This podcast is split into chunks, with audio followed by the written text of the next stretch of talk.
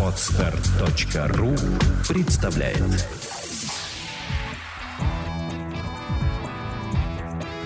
Александра и Андрей Капецки в лучшем психологическом подкасте «Психология, мифы и реальность».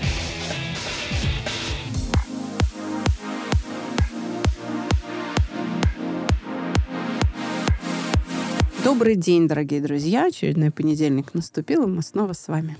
Да, добрый день, любимые, добрый день, дорогие друзья. И если вы заметили, вы должны были заметить, что начинаю здороваться не я. Поэтому у нас, видите, роли поменялись-то уже. А я хочу тебе сегодня предложить немножко уйти от философских тем. Они мне нравятся, но мне кажется, людям некоторым нужно узнать, как ты работаешь, о каких-то тонкостях, с которыми они не знакомы. Ну, или не все знакомы, да. И поэтому я тебе сегодня поковыряю несколькими такими вопросами. Я себе составил небольшой списочек и покидая в тебя бумажные такие самолетики, чтобы ты мне поотвечала. Хорошо? Это блиц такой долгий. Да, я думаю, что это ближе к блицу. Но я знаю твою манеру отвечать очень долго и очень по пунктикам все. Поэтому, наверное, такой долгий блиц может получиться. Ну, давай попробуем. Поехали? Да, давай. Как выглядит... Нет, наверное, не так. Ты знаешь, я подумал, что я забыл самое главное. Первый вопрос будет звучать не так. Какова процедура попадания к тебе на консультацию для начала? Слушай, это серьезно кого-то волнует? Да, потому что многие э, пытаются понять, как записаться, удобно, неудобно, а в какое время, а вдруг я потревожу не того, кого надо. Давай распределим. Вот как у нас это происходит? Ну, мне никогда в голову не приходило, что могут быть какие-то затруднения с тем, чтобы попасть ко мне на прием. Послушайте, я очень доступна. У нас же есть э, официальный сайт, у нас есть э, официальный аккаунт в Инстаграме и так далее. Везде можно написать. Есть заявочная форма, есть номер телефона, который, кстати, у нас здесь в джинглах, по-моему, звучит. Можно э, просто написать в Телеграм или WhatsApp на этот номер телефона, написать «хочу капец», и вы попадете... Любой абсолютно человек может попасть ко мне на бесплатную консультацию. Вот видишь, у нас есть противоречие. Ну, ты говоришь, ты свободна, да. но при этом, когда тебе говорит человек, когда к вам прийти, ты говоришь, я вас переправлю на э, своего администратора. Видишь, путь-то какой у нас? Другой не к тебе. Попадают у нас люди сначала к Валерии, нашему администратору. Да. Она работает с вами, записывает на свободный слот у Александры. На Александру никто практически не попадает напрямую. Все попадают в админ-отдел э, по отдел по работе ну, с нашими я не веду клиентами. уже свое расписание. Я же не веду, потому что пока я работаю, идут рекламные звонки, идут заявки. И я могу пообещать клиентам, а выяснится, что время занято. Поэтому администратор ведет расписание. Я сама точно так же делаю. Когда мне пишут в личку в Инстаграм, я говорю, ой, вы знаете, обратитесь к администратору, она знает, когда у меня свободно. Вот. вот так. Это и есть то непонимание, в твоей голове складывается, что вот так, а на самом деле это не так. Поэтому я и уточняю, что все люди, все каналы связи ведут на Леру, которая принимает эти все заявки и распределяет их во времени. Дальше мы предлагаем пройти тест входящий. Если вы хотите более подробно о своих чувствах поговорить, который продается на нашем сайте. Вы этот тест проходите, стоит он 990 рублей. Вы узнаете себе что-то новое, а еще более расширенную версию ответа вы уже узнаете на бесплатной, замечу, бесплатной консультации, которая длится полчаса. Это уже вот как раз назначает Лера напрямую к Александре.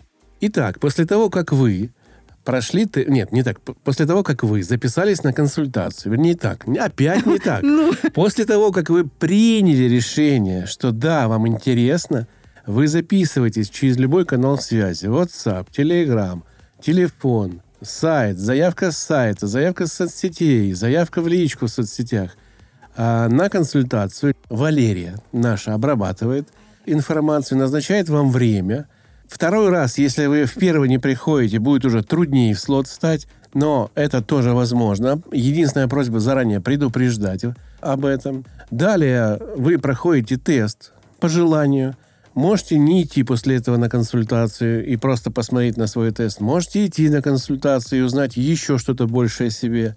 И после этого вам Александр на консультации скажет, сколько вам нужно времени, сколько вам нужно денег, сколько вообще терпения набраться, и вообще решим ли мы эту проблему у себя. Я так чувствую, что дальше весь выпуск будешь вести ты. Нет. Ты все сейчас расскажешь. Я по полочкам Может... рассказываю и подвожу к уроку, на котором я давно не был, надо признаться. Да. И дальше вот, когда ты назначаешь уже все, всю систему или групповое занятие, или занятие в личное у тебя в скайпе, или там в, в зуме, или здесь в офисе, происходит вот это волшебство. Тот самый урок у Александры Капецкой, как он у тебя выглядит. Расскажи, что там происходит за этими дверьми, куда нельзя никому входить во время урока строго?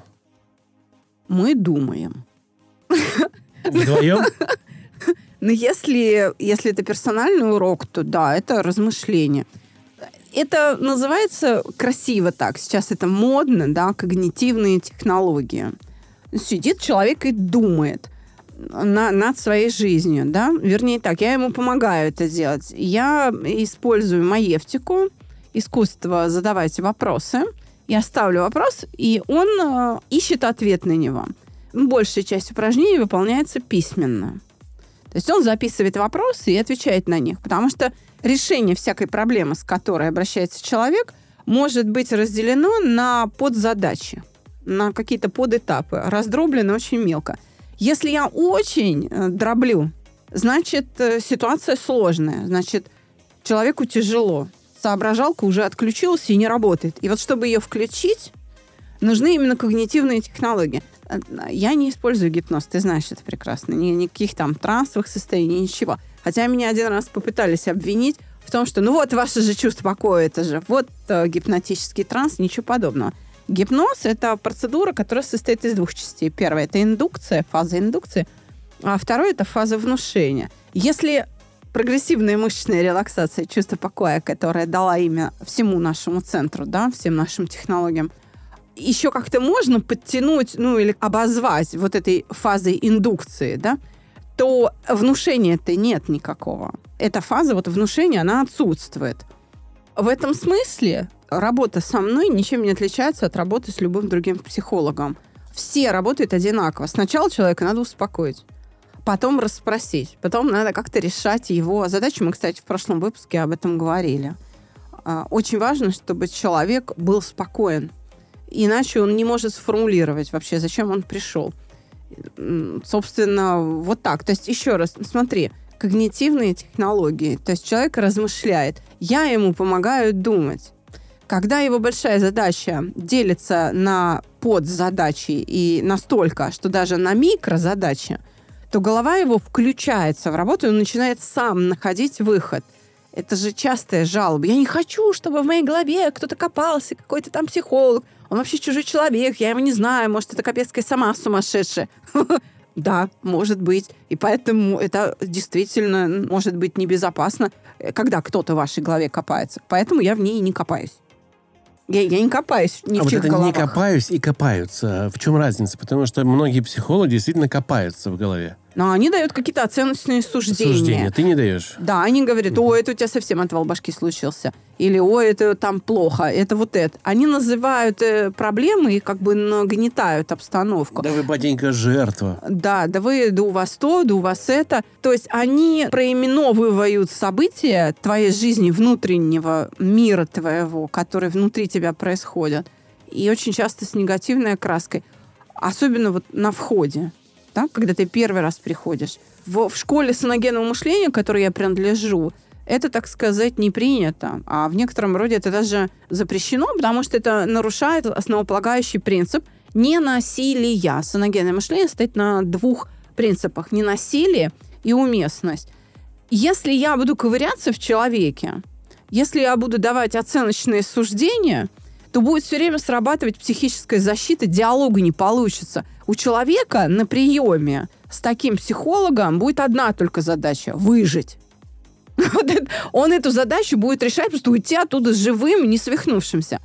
Поэтому саногенщики не употребляют оценочных суждений, они не копаются. Они дают возможность человеку чувствовать себя безопасно, комфортно – и человек сам из себя добывает ответы. Когда человек сам себя назвал, там, ой, какой же я был дурень, вот тут я был неправ.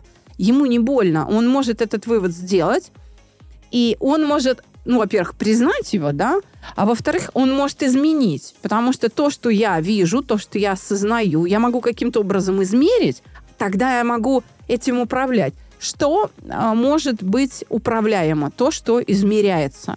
Бизнесмены это очень хорошо знают, поэтому собирают все мыслимые и немыслимые метрики отовсюду по своему бизнесу. Если я что-то не измеряю, этот процесс неуправляемый. Но я не могу, допустим, поднять или э, повысить или понизить температуру чего-либо, если я не знаю, какая температура. Мне же ее надо измерить. Ну, то есть мне нужен градусник. Я не могу укоротить или удлинить что-то, если я не знаю длину. Потому что я тогда не могу определить на сантиметр, на 50, там, на километр мне надо больше, меньше. Да? Мне нужно это как-то мерить. А для этого существуют у психологов, например, психологические тесты. Поэтому Смотри, ну как выглядит? Как размышление. И, кстати говоря, часто молча, не вслух. То есть э, человек может мне и не вслух отвечать, а в тетрадку писать эти ответы. Потому что это же, это же есть вещи, когда ну, самому себе боишься признаться, трудно. И ты не хочешь, чтобы кто-то был свидетелем. То есть нет такого требования «говори». Конечно. Ты, главное, в, в тетрадку напиши ответ. Я вопрос-то я поставлю. Да. А сколько длится урок э, групповой и сколько длится урок индивидуальный? Минимум два часа. Очень редко. Это какой? Часа полтора. Индивидуальный. индивидуальный. Если один на один, угу. где-то, ну, полтора часа это значит либо очень высокие когнитивные способности, либо проблема небольшая. Но протокол вообще урока с итерационным угошением, с методом, да, основным, на котором я работаю, где-то два часа. А в группе три, иногда больше. Просто многие психологи измеряют же свое время в часах, а ты измеряешь в уроках. Да, я измеряю в это, уроках. Ну, достаточно... У меня не почасовая плата, да, нет. Да, чтобы вы понимали, что те деньги, которые вы видите, это за несколько часов работы. За два или за три. А не за один час. Ну, в группе три часа, это потому, что я должна каждого опросить. Потому что урок в группе это же не лекция. Это не лекция, там мне нужно с каждого собрать обратную связь. И вот те, кто бывает на уроках, они знают, что обратную связь я собираю до 40 раз с каждого. Это алгоритм, потому что он везде одинаков. Да. Поэтому... Я очень много им вопросов задаю и очень, очень активно работаю с аудиторией. А можно на уроке, если он идет, допустим, или онлайн, или офлайн, находиться вместе с женой, мужем, ну, неважно, если два человека, семья да, пришла, у них же свои секретики какие-то есть, и часто люди боятся ходить вдвоем. А могут они одновременно находиться в чате или в кабинете у тебя и работать э, вот с тобой? Будет ли это комфортно? Могут. Могут, да. А почему комфортно? А потому что ответы же они не вслух произносят. Я же говорю, ну, сиди... Вы просто сидите рядом. Но вы же не видите, что у партнера на душе, что он о вас думает, может быть, даже что-то нелицеприятное. А некоторые прям и не хотят порадовать, чтобы он не знал что-то хорошее, чтобы, ну, не баловать, да. Поэтому, да, можно. Если ты пишешь в тетрадке, если ты упражнения выполняешь в тетрадке, а не вслух, то, конечно, другое дело, что есть э, пары, которые, ну, настолько чувствительные, что само присутствие человека мешает. Не то, будет он говорить или не будет он говорить, да, а само присутствие мешает. Вообще говоря, это личные предпочтения. Знаешь, кто задает такой вопрос? Те, кто хотят сэкономить. Они говорят, можно мы не будем в разных группах, потому что это два месяца там или три месяца, ну, то есть растягивается. Мы хотим параллельно в едином темпе работать. Да, пожалуйста, нет проблем. Вот как раз в группе это возможно. Да даже даже когда э, в офис приезжают на такую персональную терапию вдвоем, ну, руки, пожалуйста. То есть это не коллаборация, это синергия. Да. А обязательно быть в чате, если вот онлайн мы занимаемся, или можно потом посмотреть урок? То есть разница между живым общением даже онлайн и записью э, этого урока, она существенна? А можно я отвечу по-одесски, э, по-еврейски? Да. Конечно. Как в Одессе, да, вопрос на вопрос. Что лучше будет? Прийти на урок по плаванию в бассейн или потом посмотреть видеозапись урока по плаванию? Свою. Ну, или чужую? Чужую, конечно. Чужую. То есть ты Понимаешь, ты э, купил абонемент по плаванию, купил плавки, там, не знаю, ласты, это что там, ну, в общем, все, что надо, купил, да, и вот ты плаваешь, и потом ты решаешь, ну, нафиг, э, а видеозапись этих уроков ведется? Да, ведется. я, пожалуй, посмотрю. Но ты плавать не научишься. Ведь смысл того, что мы делаем, еще раз говорю, Андрюш, это не лекция. Но ты вспомни сам, ты был у Владимира Александровича, у папы моего, да, а, на, на уроке. Ты вспомни, что это невозможно.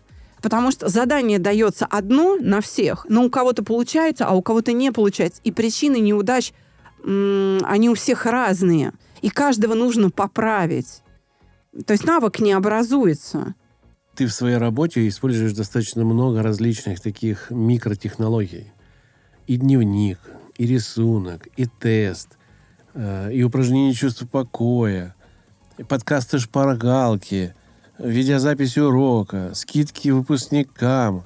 Это, ну, я думаю, прям... Я даже горд, что мы создали с тобой отличный сервис. Но зачем такая мощная поддержка? Технология же эффективна сама по себе – это необходимая поддержка. Да, технологии эффективны. Выпускникам, которые от нас выходили, наверное, года 3-4 назад, вот такая мощная поддержка даже не снилась. Ну, согласись. В лучшем случае, ну, подкасты им там перепадали, может быть, какие-то полезные статьи. Ну, раз в год встретились. Бывало такое. Да, бывало. А мы же собираем отклики. В чем трудности? Что не получается – чего бы хотелось, чего не хватает. И мы всегда задаем вопрос, почему? Мы же все время подвергаем критике. Э, послушай, был же момент, когда год назад мы сняли с продаж базовый курс. Сказали, все, его больше не будет. А, потому что в этой текучке, в этой мясорубке не удавалось его модернизировать радикально настолько, чтобы дать гарантированный результат, опять же, не через три месяца после схода с курса, а вот здесь, в процессе этих трех недель работы работа ведется же в очень интенсивном формате. Два раза в неделю люди приходят, да, что там, два раза в неделю. О-о-о, два раза в неделю. Там же есть домашние задания, нужно повторять. А повторять что? Размышления нужно сесть и прям подумать над своей жизнью. А это требует времени. Ну или требует как минимум усилий, потому что в размышления можно уйти и не сразу найти ответ. Вот так. То есть иногда надо прям вот мозгой двинуть как следует. В смысле, подсказки-то никто не даст. Твою жизнь за тебя же никто не жил. Что ты чувствуешь и по какому поводу, как у тебя внутри это рождается, никто никогда не видел. Ну, какие-то эффекторные, то есть внешние проявления кто-то видит, он может их как-то интерпретировать. Но все равно, только ты сам свидетель своих внутренних событий. Поэтому никто не... Нет подсказок, да?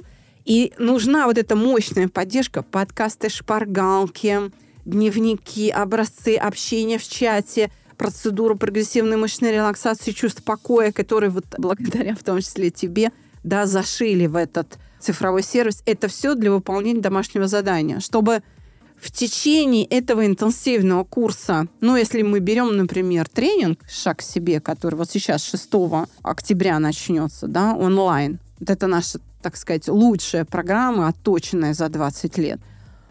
Если мы говорим о тренинге, то только с этой поддержкой ты можешь получить э, результат к концу трех с половиной недель. Тот, который ты даже себе не представляешь какой. То есть это выше всех твоих мечтаний. Иначе будут, вот здесь получилось, а вот тут нет. Будут такие провалы. Это очень интенсивный график, и без вот такой мощной поддержки – могут быть какие-то срывы, вскрытия, может быть демотивация, потому что человек устал. Вот он просто устал над этим думать.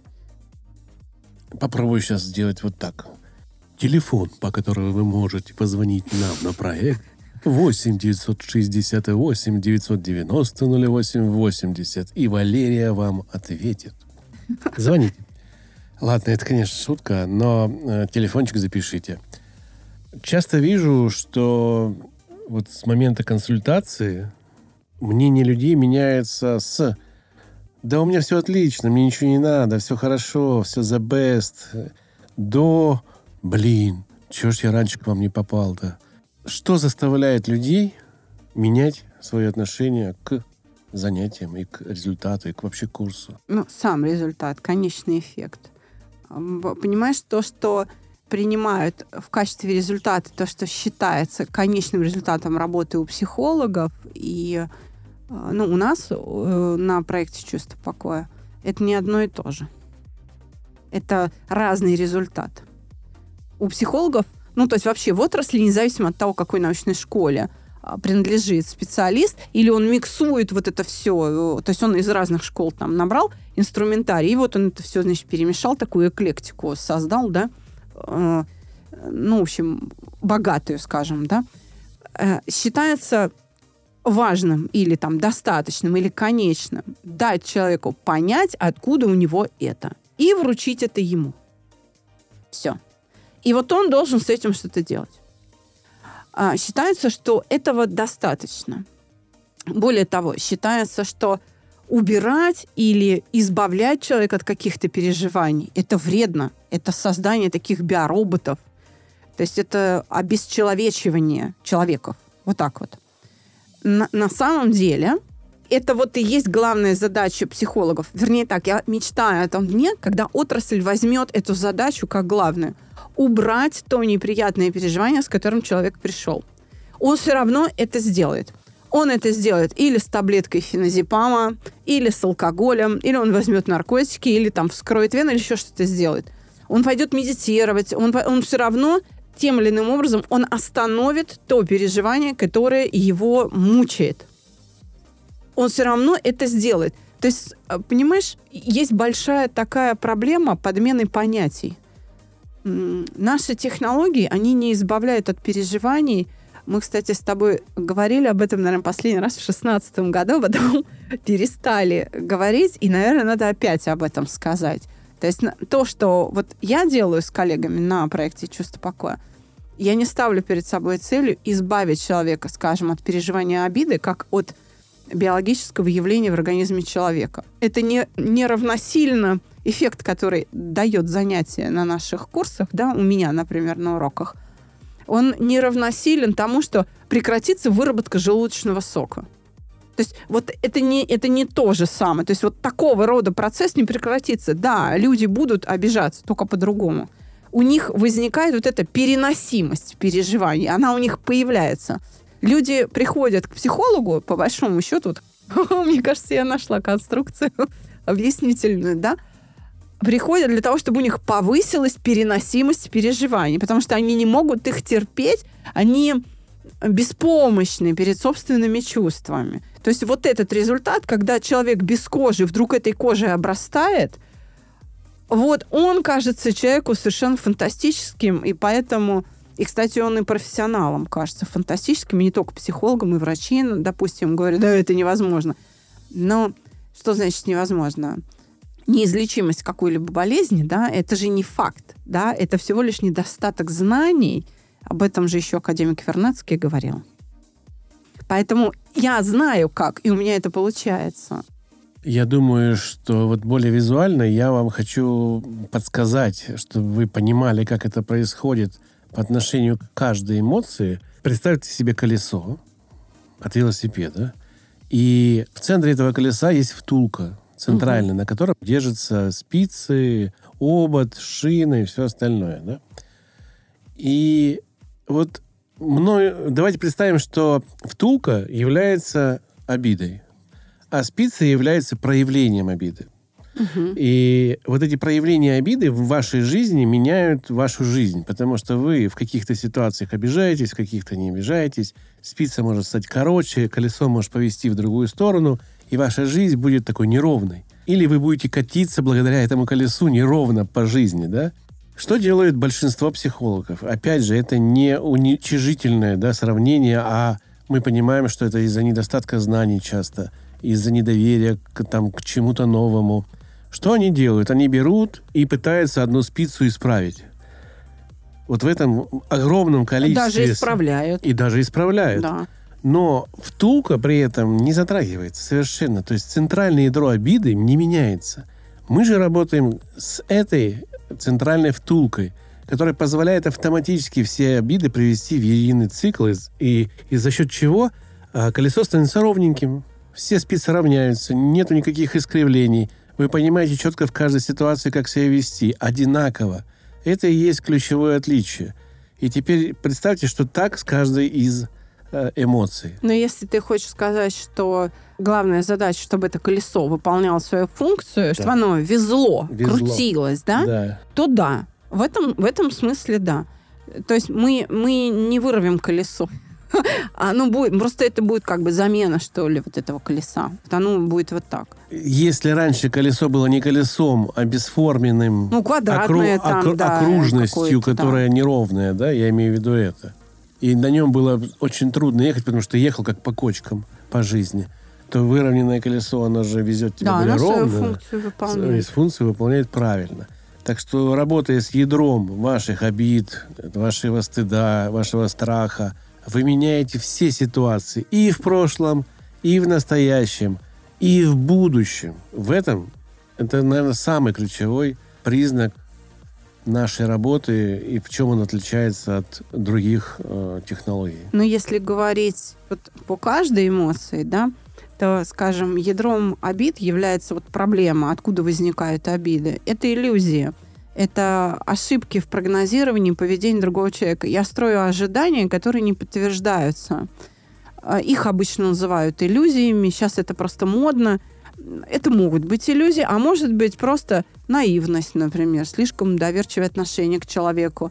Или, наоборот, придирки, да, то есть ожидания могут быть разного характера. Просто проблема обиды в том, что ожидания не подтверждаются. То есть они э, не соответствуют этому реальному миру. Вот э, в работе с обидой мы приводим ожидания или даем человеку э, способность строить те ожидания, которые основаны на этом реальном мире. И тогда вероятность несовпадения, то есть вероятность ошибки, а значит и обиды как результата ошибки, она крайне мала. Хотел спросить обосную результат, а ты уже ответила. Поэтому я... не буду спрашивать про обоснование. Ну, я могу обосновать, продолжить обоснование. Давай. Давай. То есть для меня результат – это смена способа восприятия мира, когда человеку не нужен психолог, когда ему не нужен дневник, который он ведет во время уроков, когда ему не нужно прогрессивную мышечную релаксацию, чувство покоя делать каждый день на ночь перед сном, да, как это происходит во время курса интенсивного. То же самое же происходит и на большой программе на э, школе мышления, которая вот как раз для выпускников тренинга, да. То есть, когда вот этого ничего не нужно, и оно само собой в голове работает. То есть, смотри, для меня результат – это не, не то, чтобы найти, помочь человеку найти, что с ним, вот что он, чтобы он сам себя узнал, осознал, да, и вручить ему это. Нет, для меня это мало. Это там половина результата. Для меня, ну, как бы в, наш, в нашей технологии, в саногенном мышлении, в школе моего отца специалистов, которые применяют это рационное угошение, для нас нужно сделать следующий шаг, и мы умеем его делать. То есть он в чем заключается? В том, чтобы изменить себя, сделать себя таким, который соответствует да, а, вот этому окружающему миру, который его видит таким, какой он есть. То есть он овладевает своим внутренним миром. Мы ставим своей целью дать человеку способность управлять событиями внутреннего мира, своим психическим миром управлять. Никогда ты вот обидишься ты или нет, повезет тебе или не ну, когда ты имеешь вот эту свободу решать, будешь ты сегодня переживать или не будешь. Вот это для нас цель. Уроки идут всегда в одной последовательности, на всех курсах, на всех занятиях. С чем это связано? Почему они вот так выстроены? Да, и последовательность эту, скажем, прерывать или нарушать нельзя. А, мы не допускаем этого. Почему? Ну, почему первое, например, стоит всегда переживание обиды? А может, ты сам сообразишь? Как ты считаешь? Ну, на нем все держится, мне кажется. Да, Нет, большинстве... есть люди не обидчивые. Они тоже попадают на курс. Но это же, э, это же обида, это что? Это иллюзия к внешнему миру, да? Вернее, э, это моя иллюзия к тому, что я ожидаю от мира. Как, как он ко мне относится. То есть вот эта большая масса, как относится ко мне. Это-то мы как раз обсудили вот чуть раньше. А почему а, она первая? Я Почему? не знаю. Потому что когда не по-моему, я это всегда знаю. Понимаешь? Я всегда это осознаю легко. если мои ожидания не подтверждаются, они для меня всегда очень важны. Вот по-моему, не по-моему, это легко осознается. А вот то, что я чьи-то ожидания не выполнил, вот это гораздо сложнее осознать, потому что человек может обижаться, кричать от боли, а я на него смотрю, и я не, не испытываю никаких угрызений совести. Я думаю, что он орет вообще, больной что ли, да?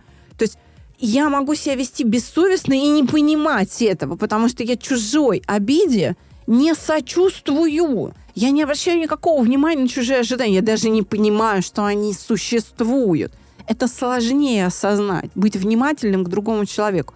Поэтому чувство вины стоит вторым номером. Еще раз, вот обида стоит первая, потому что она легко осознается. Чувство вины осознается сложнее. Стыд еще сложнее. Это мои взаимоотношения даже не с внешним миром, а с самим собой. То есть от простого к сложному. Именно. То есть мы идем в глубину от того, насколько трудно осознать это переживание. И вот так расположены уроки. Первый всегда стоит обида, потом чувство вины, потому что если ты не имеешь опыта переживания обиды, тебя невозможно поставить в виноватое положение. Потом стыд – это э, проблема представления о самом себе, что ты хочешь от себя, да. Потом страхи – это взгляд в будущее, гнев как результирующее, как способ защиты от всех предыдущих переживаний. Ведь все же люди приходят, они же все добрые. Это же, понимаешь, смотришь тесты тех, кто э, записан на тренинг, и понимаешь, что э, для всех самый важный урок – это гнев. Включается первая видеоконференция Zoom. Здравствуйте, как дела? Ну, вот там расскажите о себе немножко, да. И все пишут в приватный чат, конечно, мы это не обсуждаем, я уже сказала, в, в приватный чат пишут, или получают предварительную консультацию перед гру- первым групповым занятием бесплатную, там онлайн, например, да, у нас из Америки пользователи есть, из Китая, там какой-нибудь Гуанчжоу, Бенджин, там, а, Шанхай, да, а, Арабские Эмираты, то есть, ну, отовсюду, из Мексики, там к нам добавляются люди. Вот они получают предварительную онлайн-консультацию. Они говорят, знаете, у меня нет никаких проблем, я вообще человек очень добрый, ну, вот у меня есть тревожность, страхи, а я смотрю тесты, я понимаю, что, ну, он просто злой. Почему? Он истощен всеми переживаниями например, особенно обидой. И когда человек приходит а, в результате этой последовательности уроков к гневу, он говорит, боже, я, оказывается, людей-то не люблю. Я же просто... Меня вот все, оказывается, бесило. А как ты это понял? А потому что я подобрел. Если люди вдруг начинают понимать, что на самом деле они довольно часто раздражаются на окружающих, на себя, ну, только в самом-самом конце. Вот новость прочитал только что. Мужчина в женском платье гонялся с топором за покупателями в магазине. Как думаешь, вот мужчина, который переоделся в женское платье, ну, какую он реакцию ожидал увидеть от других людей, когда он волосатый такой мужик идет вот в таких, значит, няшных каких-то вещах, да? То есть вот эти ожидания человека нереалистичны вообще – но он пошел и проверил, а потом обиделся на весь мир, что они его не принимают таким. Высмеяли, скорее Высмеяли, всего, да. да. И он с топором, значит, попытался зарубить двух человек. Ну, это ужас тихий. Вот так в магазин теперь страшно зайти, а то мужики там в женском платье будут бегать за тобой с топором. Ужас. Да. Тогда э, давай помолимся за тех, кто проектирует искусственный интеллект и всякие умные магазины, когда в магазин, ты заходишь, там нет ни кассиров, ни обслуживающего персонала, ты только зашел, нагрузил тележку, вышел и прям с тележкой выкатываешься, и у тебя автоматически деньги из кошелька списываются, а еще лучше доставка на Кстати, дом. вот э, да. немножко отступлю от темы. Наш проект «Подстер» же попал в StarHub Москву, да? Это э, да. э, из 1200 компаний нас отобрали в 105 резидентов. И там есть один проект, называется «Умный Wi-Fi». Что он делает? Когда вы заходите в магазин, он вас идентифицирует? идентифицирует и предлагает конкретно вам какие-то скидки, если вы что-то покупали в этом магазине или в этой сети. Представляю себе эту, значит, картину маслом. Заходишь ты, а у тебя в телеге э, булькает э, сообщение. Да. Здравствуйте, Андрей, сегодня да, да. скидка на ваш любимый именно, сыр. Именно да что, серьезно? Да, именно так. Слушай, крутые ребята. Да, это очень круто, и на самом деле вы, в принципе, это все идет к тому, что будет без э, всего. То есть ты, в принципе, опять же, сканировав весь свой товар, можешь прямо в телефоне оплатить и уйти с покупками. Супер. Без, без касс, без ничего. Да, но мне очень хочется, чтобы люди все-таки научились между собой общаться, потому что пока что развитие электронных гаджетов и технологий а, делает все, чтобы люди как можно меньше друг с другом да. общались. Это, Это очень плохо. вредит. Да. да. А потом вон всякие стрелки там бегают, убивают друг друга, школьников и прочее. Как говорил мой учитель истории Вальфсон, давайте следующий вопрос. Давайте. Можно ли пропустить тему на твоем курсе или на твоем, ну, курсе, наверное, да, не на уроках, а именно на курсе, потому что он же выстроен, да, логически, которая мне не нужна. Ну, вот я считаю, что мне страх не нужен, я бесстрашный, я вот боец по жизни, и мне это занятие бесполезно. Это будет иметь какой-то результат? Или, или это не повлияет на результат? Или мне все равно нужно, даже если у меня хорошие параметры по тесту, да, проходить этот урок? Все равно нужно. Нельзя пропускать уроки. Я сейчас объясню, почему. А, ну, положим, страхи. Страхи для взрослых людей – это типичное состояние. А, взрослые люди часто находятся в состоянии настороженности и тревоги. А просто это не осознают. Для них это нормально. Они называют это словом нормально, когда они все время беспокоятся о чем-то. Все время решают какие-то задачи и ждут все время каких-то неприятностей. Для взрослого человека это нормально, да, им надо выживать и обеспечивать выживание семьи, в общем-то, в мире, который не, там, не очень безопасен, да. И для того, чтобы пройти урок по страхам, нужно знать, чего я боюсь. Нужно уметь идентифицировать облик страха. Если со страхом, скажем, э, укуса собаки или боязнью крыс, летать самолетом, попасть в аварию – как-то понятно, да, чего я боюсь. Я боюсь там дантиста, что он будет лечить мне зубы. То есть здесь как-то очень понятно. А почему я людей не люблю? Почему я не хочу устраиваться на работу и предпочитаю работать из дома, а не в офисе? Еще быть э, самозанятым, да, не наниматься и так далее. Почему я не хочу ходить на вечеринки или там с кем-то знакомиться и прочее, прочее.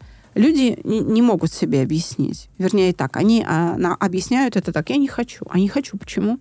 И тут уже э, возникает ступор и отсутствие ответа. И вот здесь включаются шестеренки, слышен скрип механизма, и человек начинает понимать, что он чего-то не хочет делать, потому что с этим действием связаны неприятные переживания. Какие?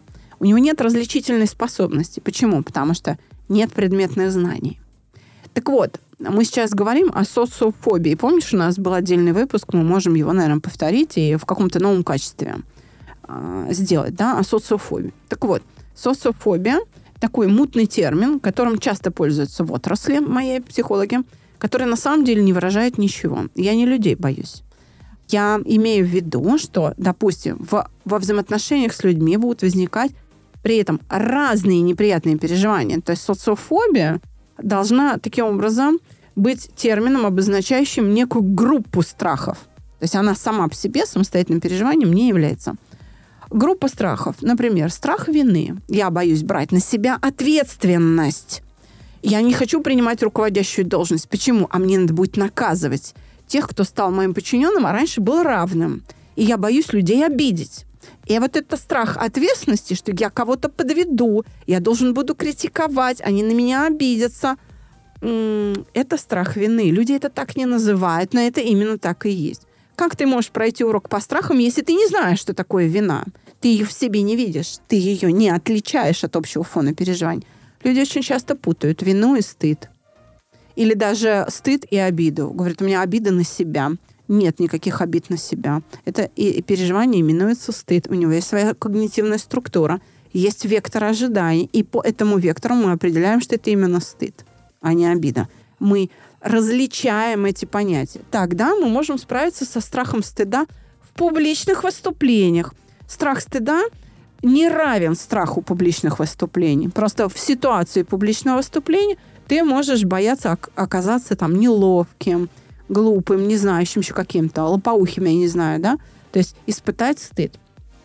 Ты можешь испытать стыд в сексуальной ситуации, там еще где-то, в разных обстоятельствах. То есть страх стыда тоже причисляют к социофобии. Но еще раз, это другое переживание. Это не то, что есть страх вины. Люди говорят, я не могу работать в больших коллективах или там не могу работать под чьим-то началом, у меня социофобия. Почему? От тебя будут критиковать. Ты боишься оскорблений, что тебя будут критиковать, да еще и нецензурно. Вот это предвидение, острое переживание обиды в ответ на критику, смотри, не само переживание, а его предвидение. И есть страх, оскорбление, там целый коктейль других эмоций. Так вот, если ты пропустишь уроки по обиде, по вине, по стыду, ты со страхами не справишься. Ты вообще будешь сидеть в группе а, с открытым ртом и думать, а, что здесь происходит, о чем они вообще говорят. Это для тебя будет китайская грамота. То есть этот урок будет бесполезный. Ты не сепарируешь клиентов ни по цвету кожи, ни по национальности. Языковые проблемы тоже не проблема. Возраст, ну, переводчика да, подключаем. Возраст да? не важен. То есть нет сепарации. Но есть одна сепарация. Да. Всего одна.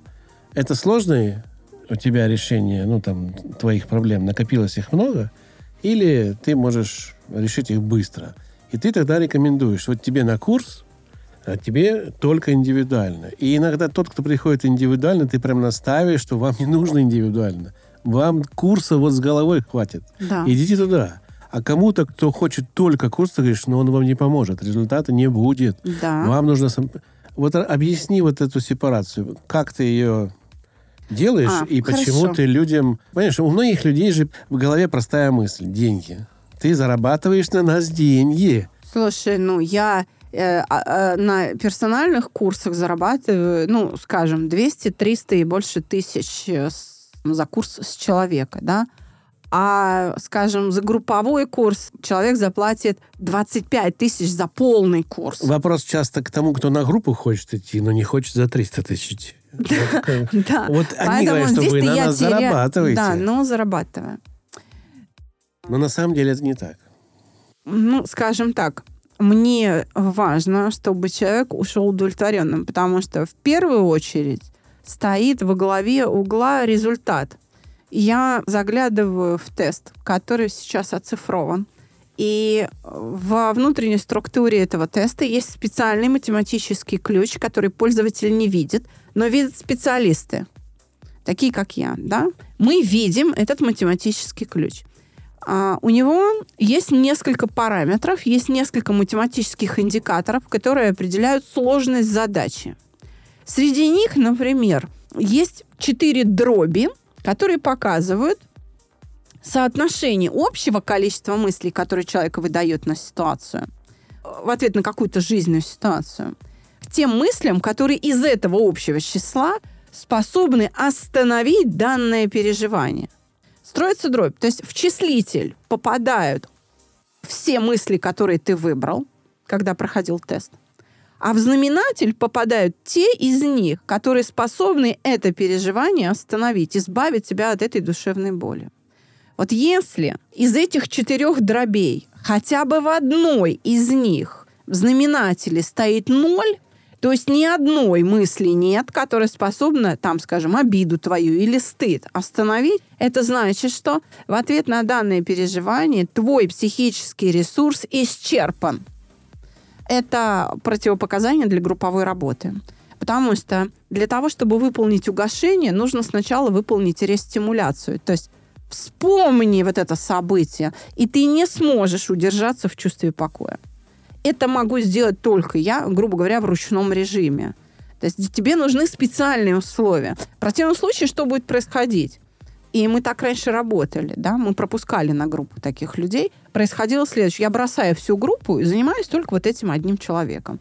Группа мне говорит, за что мы платим? Семеро одного не ждут, Андрей. Это просто небезопасно для конкретного человека, и это снижает качество работы для всей группы. Поэтому, а, друзья, давайте не будем эгоистичны, давайте будем доверять профессионалам.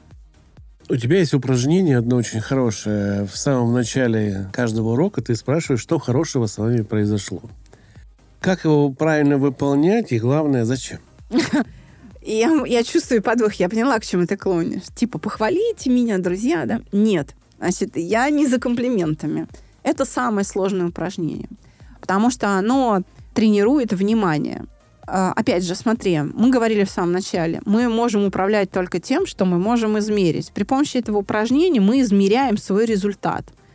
И оно выполняется правильно тогда, когда мы не обесцениваем никаких возникших эффектов, относящихся к категории «хорошо». То есть все хорошее, что с тобой произошло в связи с упражнениями и занятиями на курсе на моем, вне зависимости от размера, очень хорошо что-то поменялось, да, или едва заметные результаты, все, вне зависимости от размера, интенсивности, качества, да, должно попасть в ответ. Почему? Если ты это обесцениваешь, отбрасываешь, ты не можешь его выращивать, понимаешь?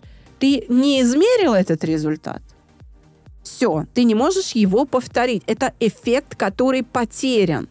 И, кстати говоря, что у нас хорошо произошло, люди произ... э, выполняют не вслух, не выполняют письменно в тетрадке.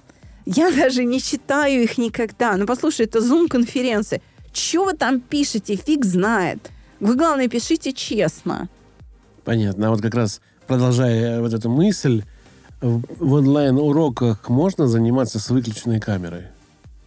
Если идет теоретическая часть до первого кофе-брейка, то можно.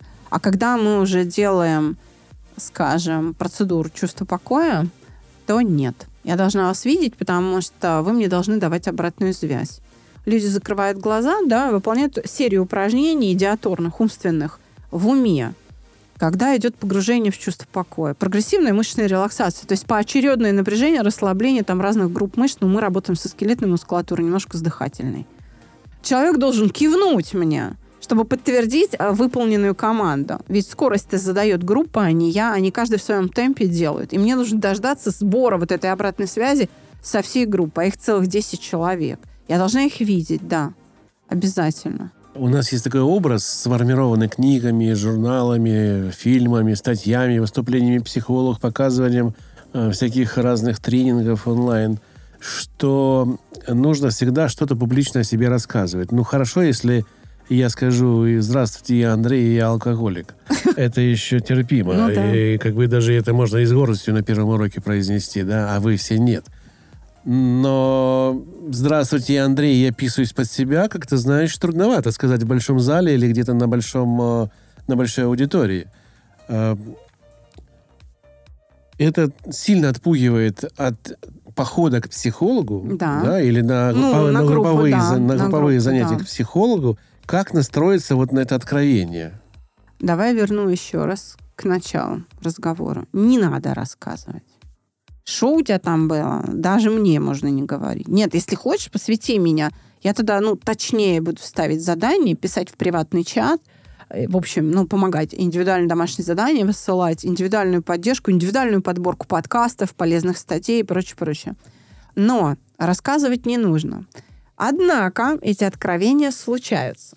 А как настроиться? Не надо настраиваться. Это моя работа. Я сделаю так, что тебе полегчает, и тогда ты начнешь говорить то, что ты считаешь нужным, чтобы, внимательно, получить поддержку группы. Потому что когда люди приходят на группу, им кажется, что тут все хорошие, я один выродок. Послушайте, вы все такие. У вас у вы всех все какие-то... Да, вы у вас... все хорошие. Не все выродки, чтобы вы неправильно поняли. Я, да, я как раз про это и хотела сказать. Вы все абсолютно нормальные люди. То есть, ну, нет людей без затруднений. Они должны быть, иначе вы не будете развиваться. Запомните, к психологу ходят здоровые люди, Да. а к психиатру психически нездоровые. Нездоровые. То есть я психолог, ко мне приходят обычные нормальные люди с обычными нормальными проблемами, даже если они очень там интимного свойства какие-то, да, а, неважно, это они должны быть, ну, то есть не бывает без проблем. Поэтому моя именно работа заключается в том, чтобы настроить тебя на то, чтобы попросить поддержку группы, и то, если ты сочтешь это, нужным. А, когда возникает вот это откровение. То есть не надо, еще раз говорю, не надо на это настраиваться. Не хочешь, не рассказывай никому. Это не требуется. Но после урока по страхам, на, в начале урока, это шестой урок цикла из семи уроков, да, шестой, предпоследний, группа начинает откровенничать. Они начинают открывать рты и говорить, а у меня вот это. Почему? Потому что они понимают, что они все в разных условиях. Это, знаешь, это все равно... Это, они начинают понимать, что они все в одной больничной палате. Только у кого-то там нога загипсована, у кого-то палец загипсован, у кого-то там, не знаю, ухо пришито. То есть, ну, они все, вот, знаешь, ортопедически больные, это нормально. Что тут стесняться? Мы все в равных условиях. И эта откровенность позволяет им получать поддержку группы в виде чего? Не в виде того, что «О, ничего, Андрюха, ты справишься с тем, что ты писаешь под себя». Нет, не мотивационная будет поддержка, а будет разнообразие идей. Потому что может оказаться, что в группе есть человек, который эту проблему уже решил. Вопрос безопасности меня интересует. В каком плане? Есть достаточно большое количество людей, которые к нам приходят и говорят, вы знаете, я пришел к психологу, он во мне покопался, пораспрашивал, взбередил все, и вот в таком состоянии отпустил меня. И я, выйдя оттуда, в переживаниях чуть не попал под машину. Или там пролил кипяток на ребенка случайно. Или ну, что-то еще сделал, потому что переживание вновь с той же силой внутри начало работать, и как ты поступаешь в таких э, ситуациях, когда ты видишь, что человек, ну, вскрыли его, как ты говоришь, это профессионально, да, немножко в кавычках, вскрыли, это значит, человек попал в ту ситуацию, в которой это все было очень да, плохо. это, это считается желаемым и необходимым результатом в отрасли очень часто. А, мы считаем, что это недопустимо именно вот по тем самым причинам, которые ты назвал. А, я сразу скажу, чтобы ни у кого не было сомнений. Мы делаем все для того, чтобы это не происходило, чтобы не было вскрытия. На первом же уроке выдается техника безопасности. И ее надо соблюдать. То есть не надо лезть наперед батьки в пекло. Например, обиды свои, с которыми вы будете работать, э, вы формируете в виде списка в своей тетрадке. Опять же, этот список ни я, ни другие участники группы не читают, никто с ними не знаком с этим списком, да, с этими обидами. И мы их ранжируем, как и все остальные переживания на всех других уроках. Мы их ранжируем. Первым номером для тренировки встает самая слабая обида из разряда а, там, кто-то тебя толкнул в транспорте. То есть это совершенно безобидная, ну, безобидная обида, да? То есть это совершенно малозначительный эпизод в твоей жизни – на котором идет обучение. Почему я требую заниматься от простого к сложному, от самых простых, смешных, легких обид до более сильных, так сказать, смертельных. Да, вот. Почему? Чтобы каждая попытка была удачной, чтобы все это происходило смешно, с юмором, а, а значит легко, и всегда был бы одинаковый результат, когда ты прощаешь этого обидчика – за счет чего? А ты избавляешься от иллюзий. Ты исправляешь свою ошибку э, в ожиданиях, и тебе становится легче, потому что налаживается вот это соответствие с реальностью. То есть, скажем так, весь технологический цикл учебы у меня построен таким образом, что вы беспрерывно находитесь в безопасном внутреннем пространстве, когда рестимуляция эмоций не может приводить к таким последствиям. Потому что пока вы не успокоитесь, вы от меня не уйдете. Да, подтверждаю. Безопасная правка мышления в комфортных условиях. 8 968 990 08 80. Может, Валерия. Не надо. Реклама лишней не бывает. Ну, хорош, давай. Там есть еще вопросы или уже может закругляться? Да, у меня последний вопрос, самый давай. главный. Самый-самый наиглавенствующий. Я боюсь Отвечать уже, на него. мне страшно. Давай. Так чего ждать от занятий у тебя? Um... Опиши этот результат. Ну, глобально, если очень, очень общими словами. Я да? знаю. Вы из, подсбери... Вы из лисички превратитесь в белый гриб. А, может быть, даже из поганки в какое-то благородное, да, не знаю, там, серую рядовку, да. Ну, скажем так, значит, вы избавитесь от Э, от беспомощности по отношению к своим переживаниям. То есть вы приобретаете другую способность. А, то есть мы продаем новые способности. Вот так. То есть чего от меня ждать? Вы уйдете другим человеком. Вот и все. Но По-моему, я... это немало. Да, это очень немало, достаточно серьезный результат, но я хочу вам э, добавить несколько результатов, которые вы можете получить у Александра. Если вы не хотите вообще работать ни с какими эмоциями, но вам нужно вот в какой-то конкретной ситуации получить один единственный результат, который вам нужен. допустим, в спорте вы всегда второй, а хотите стать первым. Мы достигаем этого результата быстро, но и, это если способности позволяют. Да, спортивные способности да. позволяют, но психическое если, состояние если не позволяет. мешает, да. то голову мы, да, Да. Или, поправим. допустим, в том же покере очень часто вы делаете автоматически какие-то действия, которые, блин, опять я здесь трибетнул не вовремя. Мы и с такими мелкими э, вещами работаем, то есть мелкие автоматизмы убираем как факт. Все, я поняла, что ты от меня хотел. Да. Значит, я поняла. Хорошо, приведу пример. Чего от меня ждать? Ну, например, вы перестанете быть ранимым, обидчивым, капризным. Вам будет просто все равно. То есть вы перестанете придумывать себе, что окружающие вас не любят. Вы сможете терпеть критику. Вы сможете э, спокойно относиться к тому, что кто-то опаздывает, не выполняет обещания. Вы просто перестанете ждать от врунов правды, от людей необязательных выполнения своих обязательств и так далее.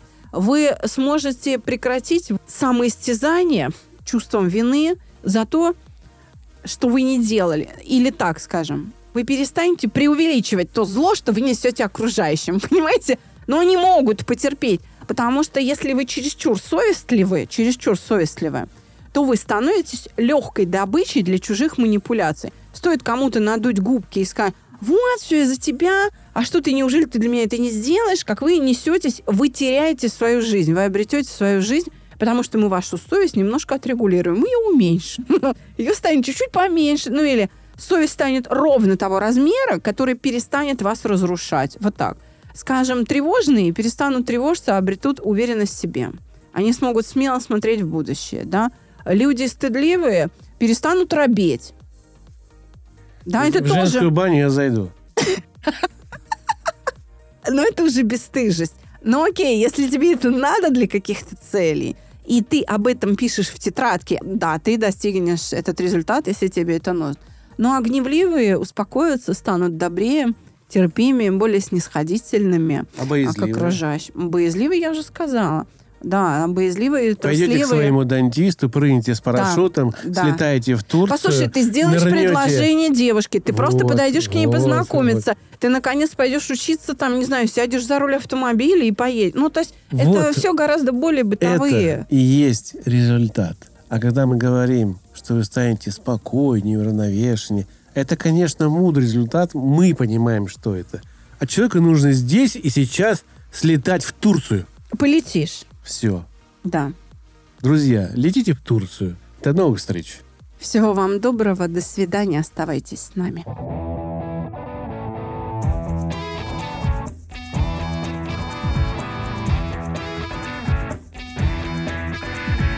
Психология, мифы и реальность. Слушайте каждый понедельник и четверг.